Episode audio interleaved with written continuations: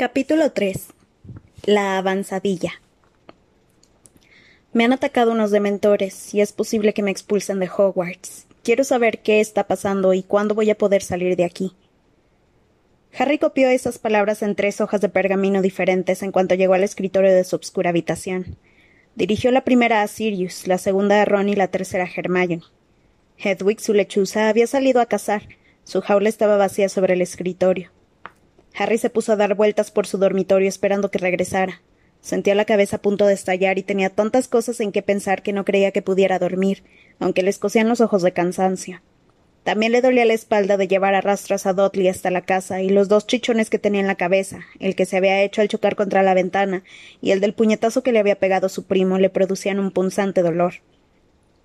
No paraba de dar vueltas por el cuarto, consumido de ira y frustración, rechinando los dientes y con los puños apretados y cada vez que pasaba por delante de la ventana lanzaba enfurecidas miradas al cielo salpicado de estrellas.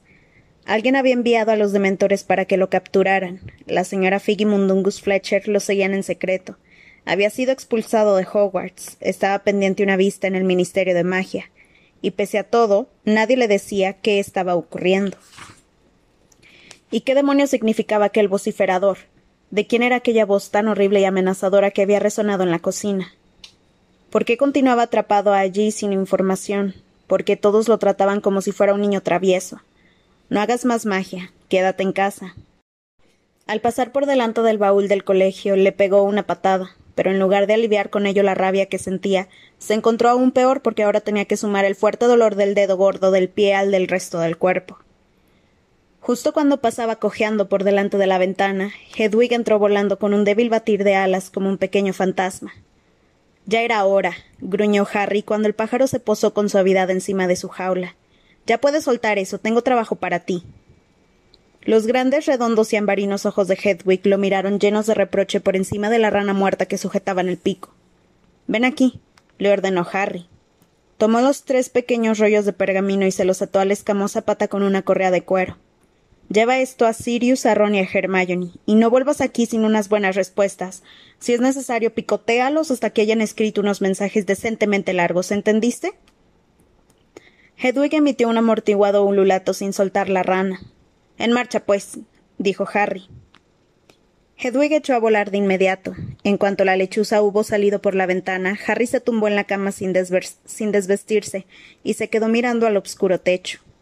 Por si fuera poco, con los deprimentes sentimientos que experimentaba, encima se sentía culpable por haber sido antipático con Hedwig. La lechuza era la única amiga que tenía en el número cuatro de Private Drive. Pero ya haría las paces con ella, cuando llegara con las respuestas de Sirius, Ron y Hermione. Seguro que le contestarían enseguida.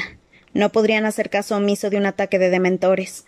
Probablemente al día siguiente, al despertar, encontraría tres gruesas cartas llenas de muestras de solidaridad y de planes para su inmediato traslado a la madriguera. Y con esa reconfortante idea, el sueño se apoderó de él, sofocando cualquier otro pensamiento. Pero Hedwig no regresó la mañana siguiente. Harry pasó el día entero en su habitación y solo salió para ir al cuarto de baño. En tres ocasiones, tía Petunia le introdujo comida en el dormitorio a través de la gatera que tío Vernon había instalado tres veranos atrás. Cada vez que Harry la oía acercarse, intentaba interrogarla sobre el vociferador, como si hubiera interrogado al pomo de la puerta, habría obtenido las mismas respuestas. Por lo demás, los Dursley ni se acercaron a su habitación. Harry comprendió que no valía la pena forzarlos a soportar su compañía. Con otra pelea no conseguiría nada, salvo quizá enfadarse tanto que acabaría siendo más magia ilegal. Así pasaron tres días. Harry tenía altibajos. Unas veces se sentía lleno de una impaciente energía que le impedía concentrarse en nada, y entonces recorría el dormitorio, furioso con todos por permitir que sufriera en medio de tanta confusión. Otras veces lo dominaba un letargo tan absoluto que podía estar una hora seguida tumbado en la cama con la mirada perdida y muerto de miedo ante la perspectiva de una vista en el ministerio. Y si fallaban en su contra, y si lo expulsaban del colegio y le partían la, varita a la mitad, ¿qué haría entonces? ¿A dónde iría? No podía volver a vivir siempre con los Dursley, y menos ahora que conocía aquel otro mundo, el mundo al que pertenecía en realidad. Podría irse a vivir con Sirius, como su padrino había sugerido un año atrás, antes de que se viera obligado a huir de las autoridades. ¿Permitirían a Harry vivir allí solo, dado que todavía era menor de edad? Había sido su infracción del Estatuto Internacional del Secreto lo bastante grave para que lo encerraran en una celda de Azkaban. Cada vez que ese pensamiento volvía a aparecer en su mente, Harry se levantaba de la cama y se ponía a pasear otra vez por la habitación. La cuarta noche después de la partida de Hedwig, Harry estaba tendido en la cama, en una de sus fases de apatía, contemplando el techo. Tenía la mente exhausta, casi en blanco, cuando su tío entró en la habitación. Harry giró despacio, despacio la cabeza y lo miró. Tío Vernon llevaba puesto su mejor traje y la expresión de su rostro era de inmensa suficiencia. Vamos a salir, anunció. ¿Cómo dices? Que nosotros, es decir, tu tía Dudley y yo, vamos a salir. Muy bien, respondió Harry sin ánimo y volvió a mirar el techo. Prohibido abandonar esta habitación hasta que volvamos. Entendido. Prohibido tocar el televisor, el equipo de música o cualquier otra cosa. De acuerdo. Prohibido robar comida del refrigerador. Ajá. Voy a cerrar tu puerta con llave. Como quieras. Tío Vernon lanzó a Harry una mirada de odio, desconfiando de la actitud resignada de su sobrino. Salió de la habitación pisando fuerte y cerró la puerta tras él. Harry oyó que la llave giraba en la cerradura y los pesados pasos de Tío Vernon que bajaba la escalera. Transcurridos unos minutos oyó cómo se cerraban las puertas de un coche, el rugido de un motor y el inconfundible sonido del coche saliendo de la entrada de la casa. A Harry no le importaba que los Dursley se hubieran marchado. Para él tanto daba que estuvieran en la casa como que no. Ni siquiera pudo reunir la energía suficiente para levantarse y encender la luz de su dormitorio. La habitación fue quedándose a obscuras mientras él seguía tumbado escuchando los sonidos nocturnos que entraban por la ventana que Harry tenía todo el rato abierta a la espera del dichoso momento en que regresara Hedwig. La casa, en ese instante vacía, crujía a su alrededor. Las cañerías gorgoteaban. Harry seguía tumbado, sumido en la indiferencia, sin pensar en nada, invadido por la tristeza. De pronto, oyó claramente un estrépito en la cocina. Se incorporó con brusquedad y aguzó el oído. Los Dursley no podían haber regresado todavía. Era demasiado pronto, y además Harry no había oído su coche. Hubo silencio durante unos segundos y entonces se oyeron voces. Ladrones, pensó Harry, y se levantó de la cama, pero enseguida se le ocurrió que los ladrones habrían hablado en voz baja, y quienquiera que fuese el que estaba en la cocina no se molestaba en bajar la voz. Se apresuró a tomar la varita mágica de la mesilla de noche y se plantó delante de la puerta de su dormitorio escuchando con atención. De repente dio un respingo, pues la cerradura pegó un fuerte chasquido y la puerta se abrió de par en par.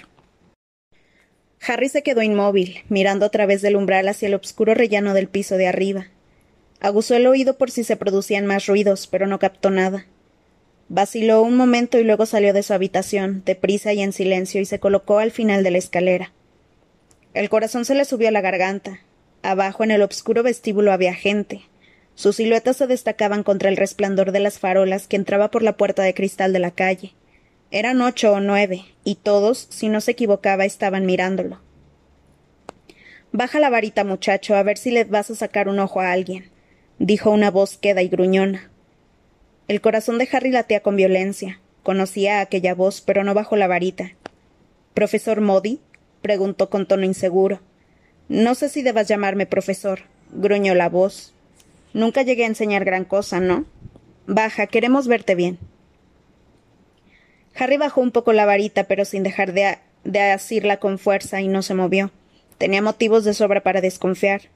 Hacía poco que había convivido durante nueve meses con quien él creía que era ojo loco Modi, para luego enterarse de que no era Modi, sino un impostor. Un impostor que, además, previamente a lo que desenmascararan, había intentado matar a Harry. Pero antes de que el muchacho pudiera tomar una decisión sobre qué debía hacer, otra voz, un poco ronca, subió flotando por la escalera. No pasa nada, Harry, hemos venido a buscarte. A Harry le dio un vuelco el corazón. También conocía esa voz, aunque hace un año entero que no la oía. ¿Profesor Lupin? dijo con incredulidad. ¿Es usted? ¿Por qué estamos aquí a obscuras? preguntó una tercera voz, esta vez desconocida, de mujer. Lumos. La punta de una varita se encendió e iluminó el vestíbulo con una luz mágica. Harry parpadeó. Las personas que había abajo estaban apiñadas alrededor del pie de la escalera con la mirada fija en él. Algunas estiraban el cuello para verlo mejor. Remus Lupin era quien estaba más cerca de Harry. Aunque todavía era muy joven, Lupin parecía cansado y muy enfermo. Tenía más canas que la última vez que lo había visto, y llevaba la túnica más remendada y raída que nunca. Con todo, sonreía abiertamente a Harry, quien intentó devolverle la sonrisa pese a la conmoción. Oh. Es como me lo imaginaba, dijo la bruja que mantenía la varita iluminada en alto. Parecía la más joven del grupo. Tenía el rostro pálido en forma de corazón, ojos oscuros y, centellantes, y el cabello corto de punta y de color violeta intenso. ¿Qué hay, Harry? Sí, entiendo lo que quieres decir, Remus, terció un mago negro y calvo que estaba al fondo. Tenía una voz grave y pausada y llevaba un arete de oro en la oreja. Es parecidísimo a James. Salvo por los ojos, aportó otro mago de cabello plateado que hablaba con voz jadeante. Los ojos son de Lily. Ojo loco Modi, que tenía el cabello largo y entrecano y al que le faltaba un trozo de nariz, miraba con recelo a Harry entrecerrando sus ojos desiguales. Un ojo era pequeño, obscuro y brillante como un avalorio. El otro era grande, redondo y de, color azul eléctrico. El ojo mágico que podía ver a través de las paredes de las puertas y lo, y lo que hubiera de, detrás del mismo Modi. ¿Estás seguro de que es el Lupin? masculló. Menudo problema vamos a tener si llevamos a un mortífago que se hace pasar por él. Tendríamos que preguntarle algo que solo pueda saber el verdadero Potter, a menos que alguien haya traído Veritaserum.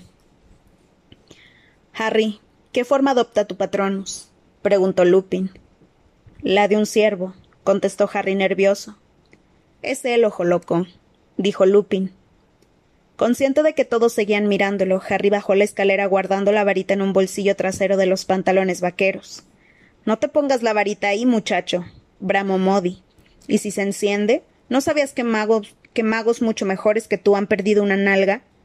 ¿A quién conoces tú que haya perdido una nalga? Le preguntó con interés la mujer de cabello de color violeta.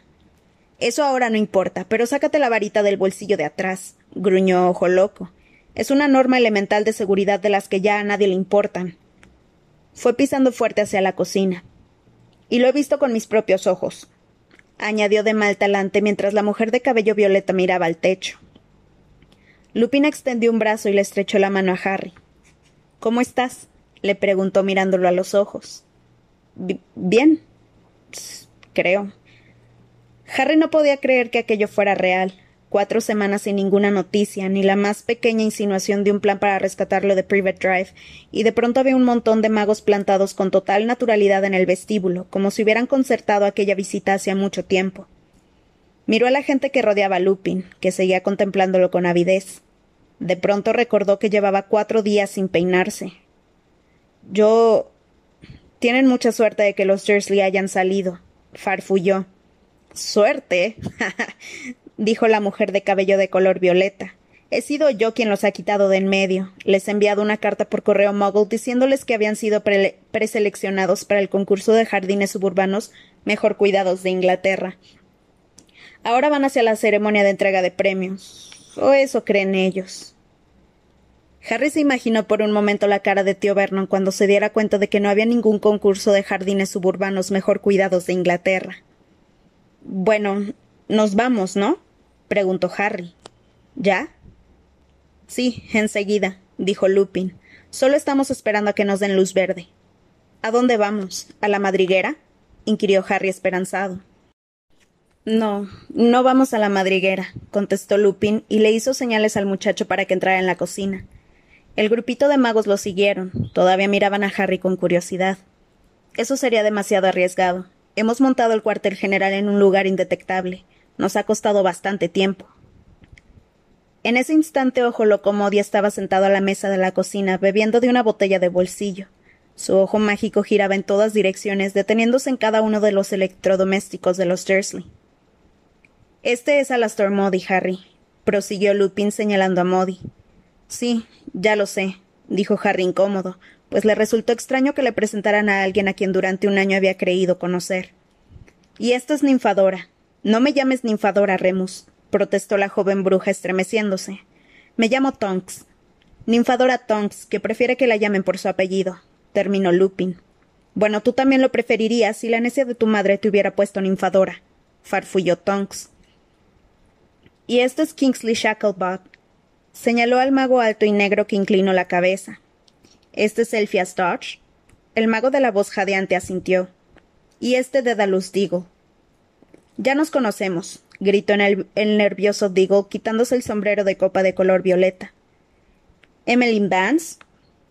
Una bruja de porte majestuoso que llevaba un chal verde esmeralda inclinó la cabeza.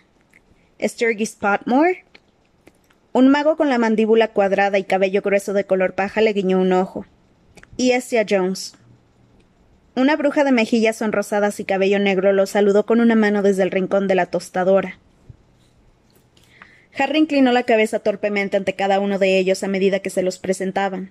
Le habría gustado que no lo miraran. Le parecía que de pronto los, lo habían subido a un escenario. También se preguntaba por qué había tantos magos. Una sorprendente cantidad de personas se ofrecieron voluntarias para venir a buscarte, explicó Lupin como si le hubiera leído el pensamiento. Las comisuras de su boca temblaron ligeramente. Sí, bueno, cuantos más mejor, agregó Modi en tono misterioso. Somos tu guardia, Potter.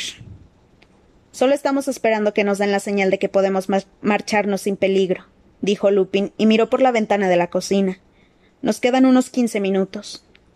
Estos muggles son muy limpios, ¿verdad? comentó la bruja que se llamaba Tonks, que observaba a su alrededor examinando la cocina con gran interés. Mi padre es muggle y es un sucio. Supongo que habrá de todo, como ocurre con los magos. Pues. sí, contestó Harry. Oiga, añadió volviéndose hacia Lupin, ¿Qué está pasando? No he tenido noticias de nadie. ¿Qué hace Bo Varios magos y brujas hicieron extraños ruidos silbantes. Dedalus Diggle volvió a quitarse el sombrero y Modi gruñó. Silencio. ¿Qué pasa? preguntó Harry. Aquí no podemos hablar de eso, es demasiado arriesgado, dijo Modi, dirigiendo su ojo normal hacia Harry. El mágico seguía clavado en el techo. Maldita sea, añadió con enojo y se llevó una mano al ojo mágico. Se atasca continuamente desde que lo usó aquel estúpido. Y dicho eso se quitó el ojo, que produjo un desagradable ruido de succión, como el de un desatascador en un fregadero. Ojo loco, ya sabes que eso que estás haciendo es asqueroso, ¿verdad? Comentó Tonks con desparpajo. ¿Me das un vaso de agua, Harry? pidió Modi. Harry fue hacia lavaplatos, sacó un vaso limpio y lo llenó de agua en el fregadero, sin dejar de sentirse atentamente observado por el grupo de magos. Sus insistentes miradas empezaban a fastidiarlo. Salud, dijo Modi cuando Harry le entregó el vaso. Metió el ojo mágico en el agua y lo empujó varias veces con un dedo. El ojo cabeceó mirando a los presentes uno por uno. Necesito una visibilidad de 360 grados para el viaje de regreso. ¿Cómo vamos a ir a donde sea que vayamos? preguntó Harry. En las escobas, contestó Lupin.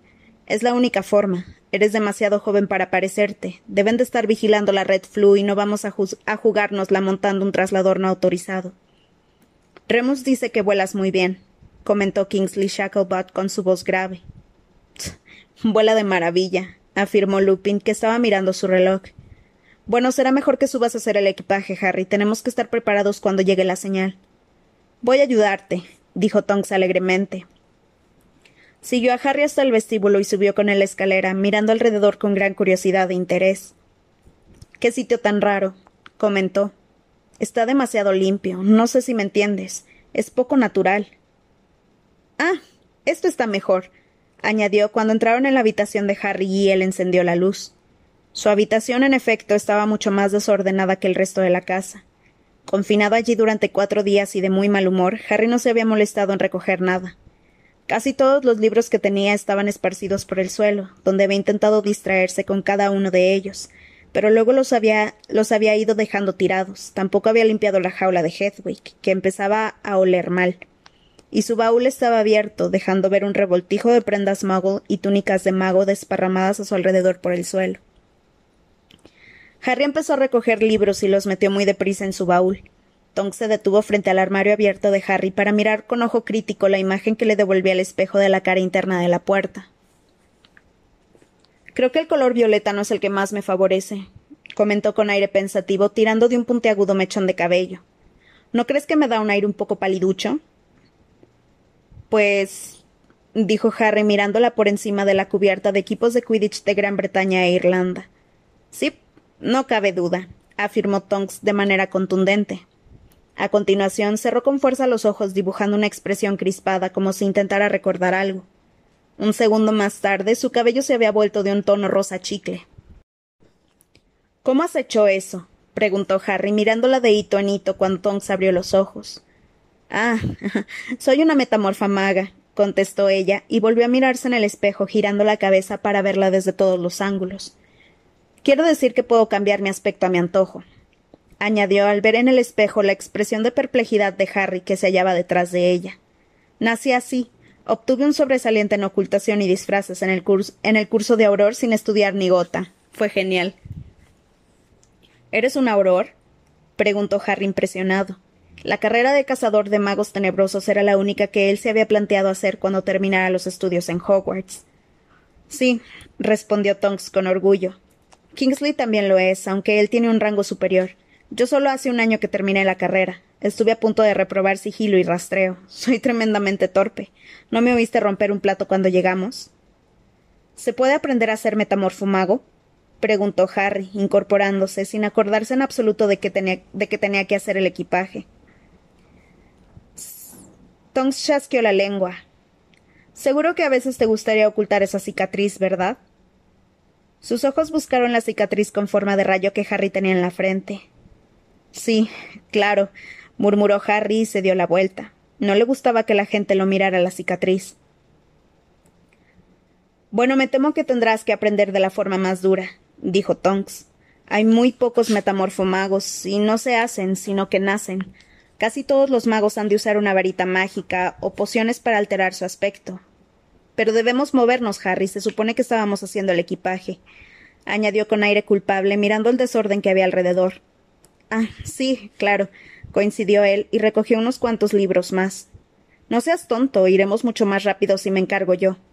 Bauleo, gritó Tonks, agitando su varita con un amplio movimiento sobre el suelo. Libros, ropa, telescopio y balanza se, levantaron y volaron en tropel hacia el baúl. No ha quedado muy ordenado, observó Tonks al acercarse al baúl y echar un vistazo al enmarañado interior. Mi madre tiene una habilidad especial para hacer que las cosas se coloquen en orden ellas solas, y hasta consigue que los calcetines se doblen correctamente. Pero yo nunca he sabido cómo lo hace. Hay que dar una especie de coletazo.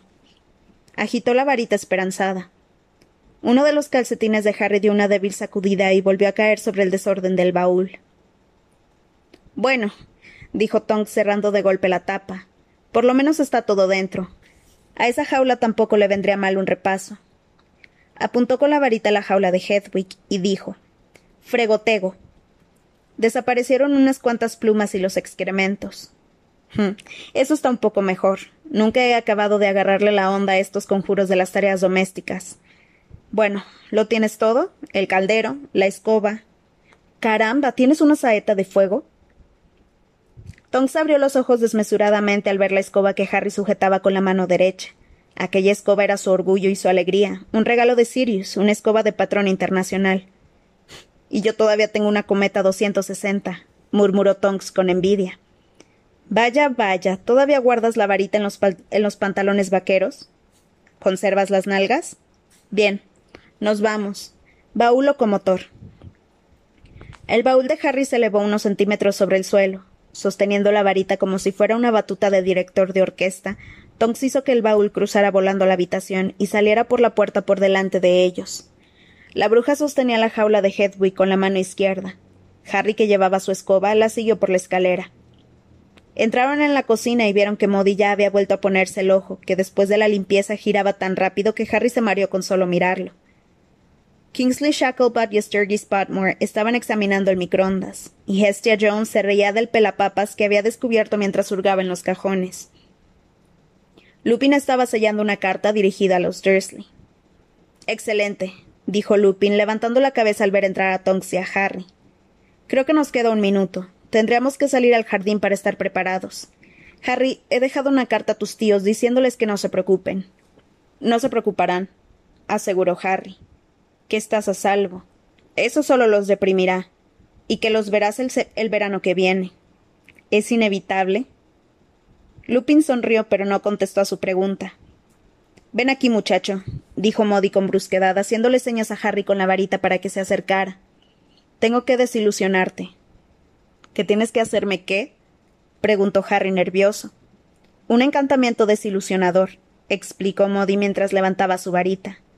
Lupin dice que tienes una capa invisible, pero no, no, te serviría, no te serviría mientras volamos. Esto te disfrazará mejor. Allá vamos. Le dio unos fuertes golpes en la coronilla, y Harry tuvo una extraña sensación, como si Modi le hubiera aplastado un huevo en la cabeza. A continuación, notó que unos hilos fríos recorrían su cuerpo desde el punto donde le había golpeado la varita. Muy bien, ojo loco, celebró Tonks con admiración contemplando la cintura de Harry. Harry bajó la cabeza y se miró el cuerpo, o mejor dicho, lo que había sido su cuerpo, pues ya no se parecía en nada a lo que era antes. No se había vuelto invisible, sino que había adoptado el color y la textura exactos de la cocina de los Dursley. Por lo visto se había convertido en un camaleón humano. Vámonos, urgió Modi y abrió la puerta trasera con la varita para que todos salieran al jardín perfectamente cuidado de tío Vernon. Una noche despejada, gruñó Modi recorriendo el suelo con su ojo mágico. Habría preferido que estuviera un poco nublado. Bueno, tú, le gritó a Harry. Vamos a volar en formación cerrada. Tonks irá delante de ti, así que no te separes de su cola. Lupin te cubrirá desde abajo. Yo iré detrás de ti. Los demás nos rodearán. No hemos de romper filas bajo ningún concepto, ¿entendido? Si alguno de nosotros muere. ¿Puede pasar? preguntó Harry con aprensión, pero Modi no le hizo caso. Los otros que sigan volando, sin parar y sin romper filas. Si nos liquidan a todos nosotros y tú sobrevives, Harry, la retaguardia estará en estado de alerta para entrar en acción. Sigue volando hacia el este y ellos se reunirán contigo. Ja, no seas tan alentador, ojo loco, o el muchacho creerá que no estamos tomándonos esto en serio. Intervino Tonks mientras ataba el baúl de Harry y la jaula de Hedwig a un arnés que colgaba de su escoba. Solo le estoy explicando el plan al muchacho, gruñó Modi.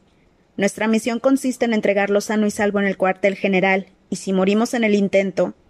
No va a morir nadie, terció Kingsley Shacklebutt con su voz grave y tranquilizadora. Monten en las escobas, esa es la primera señal, dijo Lupin de repente señalando el cielo. Por encima de ellos, a lo lejos, una lluvia de brillantes chispas rojas había estallado entre las estrellas. Harry las reconoció al instante. Eran chispas de varita.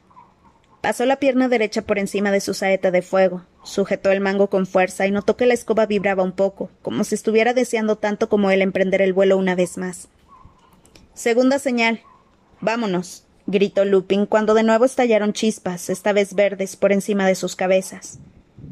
Harry despegó con fuerza del suelo. El fresco aire nocturno le echó el pelo hacia atrás y los pulcros y cuidados jardines de Private Drive empezaron a alejarse encogiéndose rápidamente hasta formar un mosaico de cuadraditos verdes y negros. Y la posible vista en el ministerio desapareció de su mente, como si aquella ráfaga de aire la hubiera hecho salir de su cabeza. Tenía la sensación de que el corazón iba a explotarle de placer. Volvía a volar, se alejaba volando de Private Drive, como había soñado todo el verano. Regresaba a casa durante unos maravillosos momentos todos sus problemas quedaron reducidos a nada. Se volvieron insignificantes en el inmenso y estrellado cielo.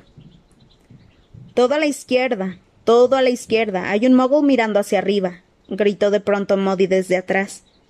Tonks viró con brusquedad y Harry la siguió. Vio cómo su baúl oscilaba peligrosamente detrás de la escoba de la bruja. Necesitamos más altitud. Asciendan cuatrocientos metros más. El frío hizo que a Harry empezaran a llorarle los ojos a medida que seguían subiendo. En ese momento, debajo ya no veía nada más que las motitas de luz de las farolas y los faros de los coches. Quizá dos de aquellos minúsculos puntos de luz fueran los faros del coche de tío Vernon. Los Dursley debían de ir de vuelta a su casa vacía ahora, rabiosos por el inexistente concurso de jardines. Aquella idea hizo reír a Harry, aunque su risa quedó apagada por el aleteo de las túnicas de los otros, los chasquidos del arnés que sujetaba su baúl y la jaula, y el rugido del viento en sus oídos mientras volaban a toda velocidad. Hacía un mes que no se sentía tan vivo, tan feliz. Viren a la izquierda, gritó Ojo Loco. Pueblo al frente. Giraron hacia la izquierda para evitar pasar por encima de la telaraña de luces que tenían a sus pies. Viren al sudeste y sigan subiendo. Más allá hay unas nubes bajas en las que podemos perdernos de vista. Gritó Modi, no nos hagas pasar entre nubes, repuso Tonks enojada. Vamos a quedar empapados. Harry sintió alivio al oír decir eso, pues tenía las manos engarrotadas alrededor del mango de la saeta de fuego. Lamentó no haberse puesto una chaqueta. Estaba empezando a temblar. De vez en cuando rectificaban la trayectoria según las indicaciones de Ojo Loco. Harry entornaba al máximo los ojos frente a aquella corriente de viento helado que empezaba a producirle dolor de oídos. Solo recordaba haber pasado tanto frío encima de una escoba en una ocasión, durante un partido de Quidditch contra Hufflepuff, en su tercer año de colegio, cuando jugaron en medio de una tormenta. La guardia de magos lo rodeaba continuamente como aves de presa gigantes. Harry perdió la noción del tiempo, ya no sabía cuánto rato llevaban volando, pero calculaba que por lo menos hacía una hora. Viran al sudoeste, gritó Modi. Tenemos que evitar la autopista. Harry estaba tan helado que pensó con nostalgia que los secos y calentitos interiores de los coches que circulaban debajo, de ellos, y luego, con más nostalgia aún, en cómo habría sido un viaje con polvos flu. Quizá resultara incómodo girar en las chimeneas, pero al, menos con las, pero al menos con las llamas no pasaba frío. Kingsley Shacklebolt describió un círculo alrededor de Harry, mientras la calva y el pendiente destellaban un poco bajo la luz de la luna. En ese momento Emmeline Vance iba a su derecha, con la varita en la mano, girando la cabeza a derecha e izquierda. Entonces ella también pasó volando por encima de Harry y la sustituyó Stargy Spotmore. Deberíamos volver un instante sobre nuestros pasos, solo para asegurarnos de que no nos siguen, gritó Modi. ¿Te has vuelto loco, ojo loco?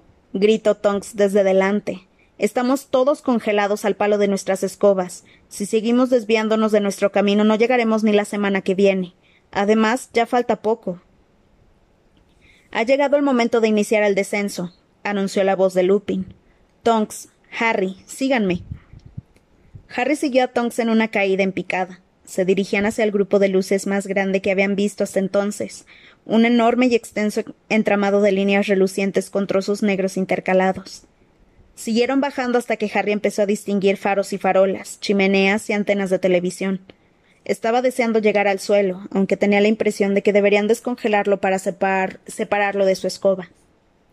Allá vamos, gritó Tonks, y unos segundos más tarde habían aterrizado. Harry tomó tierra justo detrás de ella y desmontó en una parcela de hierba sin cortar en medio de una pequeña plaza. Tonks ya había empezado a desabrochar el arnés, el arnés que sujetaba el baúl de Harry. El chico, tembloroso, miró a su alrededor. Las sucias fachadas de los edificios no parecían muy acogedoras. Algunas tenían los cristales de las ventanas rotos, y estos brillaban débilmente reflejando la luz de las farolas, la pintura de muchas puertas estaba desconchada, y junto a varios portales se acumulaba la basura. ¿Dónde estamos? preguntó Harry, pero Lupin en voz baja dijo. Espera un minuto. Modi hurgaba en su capa con las nudosas manos entumecidas por el frío. Ya lo tengo, masculló. A continuación levantó algo que parecía un encendedor de plata y lo accionó. La farola más cercana hizo pum y se apagó. Volvió a accionar el artilugio y se apagó la siguiente. Siguió accionándola hasta que todas las farolas de la plaza se hubieron apagado, y la única luz que quedó fue la que procedía de unas ventanas con las cortinas corridas, y la de la luna en cuarto creciente. Me lo prestó Dumbledore, dijo Modi guardándose el apagador en el bolsillo. Por si algún mago asoma la cabeza por la ventana, ¿sabes?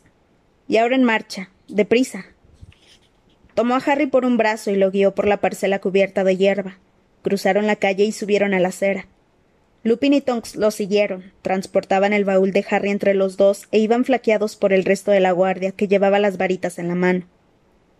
De una de las ventanas del piso de arriba de la casa más cercana salía música amortiguada. Un intenso olor a basura podrida se expandía desde el montón de bolsas de desperdicios que había al otro lado de una verja destrozada. Es aquí, murmuró Modi. Le puso a Harry un trozo de pergamino en la desilusionada mano y acercó el extremo iluminado de su varita para que pudiera ver el texto. Léelo rápido y memorízalo. Harry miró el trozo de pergamino. La letra de trazos estrechos le resultaba vagamente familiar. El texto rezaba. El cuartel general de la Orden del Fénix está ubicado en el número 12 de Grimmauld Place, en Londres.